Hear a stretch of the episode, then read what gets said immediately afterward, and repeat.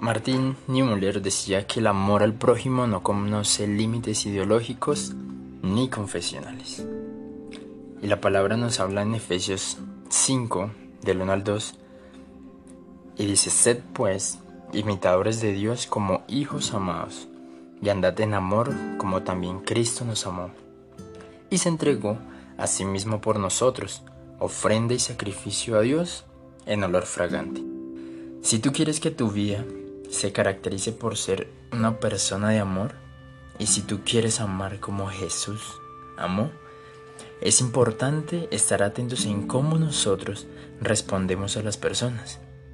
Me refiero a responder a esas cosas que no nos gustan, que no entendemos o que incluso no disfrutamos. Entonces, si nos preguntamos, ¿cómo amó Jesús? La manera en que Jesús amó fue de manera incondicional, puesto que su amor le permitió llegar a todo el mundo. Su amor nunca cuestionó, nunca criticó, ni juzgó. Por eso sus actos fueron de amor. Seguir un camino de amor es amar también de manera incondicional a aquellas personas que no actúan, piensan o hablan como nosotros. Y siempre vamos a actuar de manera segura cuando no estemos de acuerdo con ellos. Pero si nos enfocamos en la relación que Jesús tendría con estas personas, sería totalmente diferente y no lo terminaríamos haciendo siempre a nuestra manera. Pero como resultado, vas a ver que el amor incondicional nos llevará a encontrar a Dios en los lugares menos esperados y que en donde sea que haya gente, ahí estará Dios, porque su amor va a estar en los lugares menos esperados.